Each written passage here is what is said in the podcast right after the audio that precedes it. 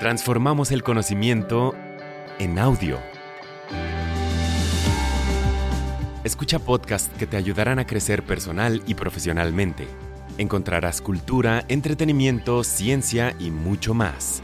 Descarga la app, explora Himalaya Pro y obtén dos meses gratis de shows exclusivos usando el código Himalaya.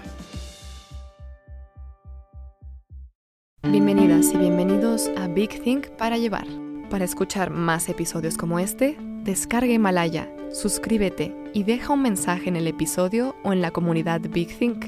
Himalaya es tu hogar para aprender con expertos sobre la marcha. El tema de hoy es cómo los padres sobreprotectores tuvieron un efecto contraproducente en los estadounidenses, presentado por Jonathan Haidt, autor del libro La transformación de la mente moderna, cómo las buenas intenciones y las malas ideas están condenando a una generación al fracaso. La forma de cuidar a los hijos en Estados Unidos realmente cambió en los años 90. Cuando voy de gira por el país promoviendo mi libro, le pregunto al público, ¿a qué edad te dejaron salir? ¿A qué edad pudiste salir a jugar con tus amigos sin la supervisión de un adulto? Y digo, a ver, solo respondan las personas mayores de 40 años. ¿Cuál es su respuesta? Venga. Y son 5, 7, 8, 6, 5, 7. Siempre es de 5 a 8. Eso es lo que siempre hicimos. Entre los 5 y los 8 años, los niños podían salir sin un adulto. Se ponían a discutir, jugaban juegos, hacían reglas, eran independientes. Tenían años y años de practicar la independencia. Entonces, vuelvo a preguntarle al público, ahora, solo los menores de 25 años. ¿En qué años los dejaron salir? 12, 14, 13, 16. Nadie dice 10 o menos. En los 90, mientras la tasa de criminalidad caía en picada, mientras la vida en Estados Unidos era cada vez más segura, los estadounidenses se asustaron y pensaron que si quitaban los ojos de sus hijos, sus hijos serían secuestrados. Esto se remonta... El miedo se avivó con la televisión por cable en la década de 1980, donde pasaron algunos secuestros de alto perfil. Pero no es hasta los años 90 que empezamos a encerrar a los niños y a decir, no puedes estar afuera hasta que tengas 14 o 15 años.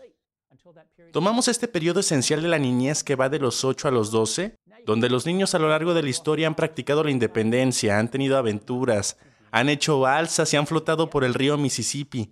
Tomamos ese periodo y dijimos, no se puede practicar la independencia hasta que es demasiado tarde, hasta que ese periodo termine.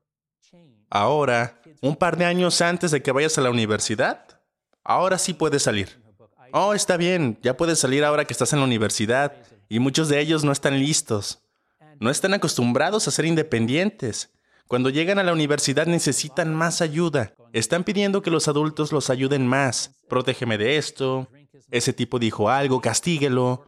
Protégeme de ese libro. Hay un cambio muy brusco con los niños que nacieron a partir de 1995 sorprendentemente brusco. Jen Twingy, en su libro Generación del Yo, analiza encuestas de comportamiento y de uso del tiempo y empieza con los niños nacidos en 1995. Ellos pasan mucho menos tiempo saliendo con sus amigos, no obtienen una licencia de conducir tan a menudo, no beben tanto, no salen a citas, no trabajan tanto por dinero. ¿Qué es lo que hacen? Pasan mucho más tiempo sentados en sus camas con sus dispositivos, interactuando de esa manera.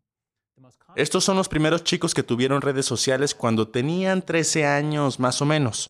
Fueron sometidos a mucho más contenido ante acoso en sus escuelas, mucha más supervisión de adultos, fueron criados en los años posteriores a los atentados del 11 de septiembre, se les dio mucho menos recreo y juego libre. Con la iniciativa Que ningún niño se quede atrás, se aplicaron más pruebas desde los primeros grados escolares. No sabemos si esta es la razón, pero parece que tienen más dificultad para resolver los problemas por sí mismos. Lo que más escucho comúnmente es que los miembros de la generación Z, si escuchan un chiste, si escuchan a alguien decir algo, se ofenderán y luego irán directamente a recursos humanos. Irán directamente con alguien para presentar una queja, mientras que las generaciones anteriores simplemente no le hubieran dado importancia. Ya sabes, decir un, ah, qué imbécil, ah, qué idiota. Creo que hay un par de cosas que podemos decir. Una es que tienes que hacerte cargo del uso de los móviles con redes sociales integradas. No lo sabemos con certeza, pero parece que un límite de dos horas por día es probablemente una buena idea. Mantener a los niños fuera de los medios sociales, tanto tiempo como sea posible, también es una buena idea. Es muy difícil hacer esto como padre, cuando los amigos de tu hijo no tienen esos límites.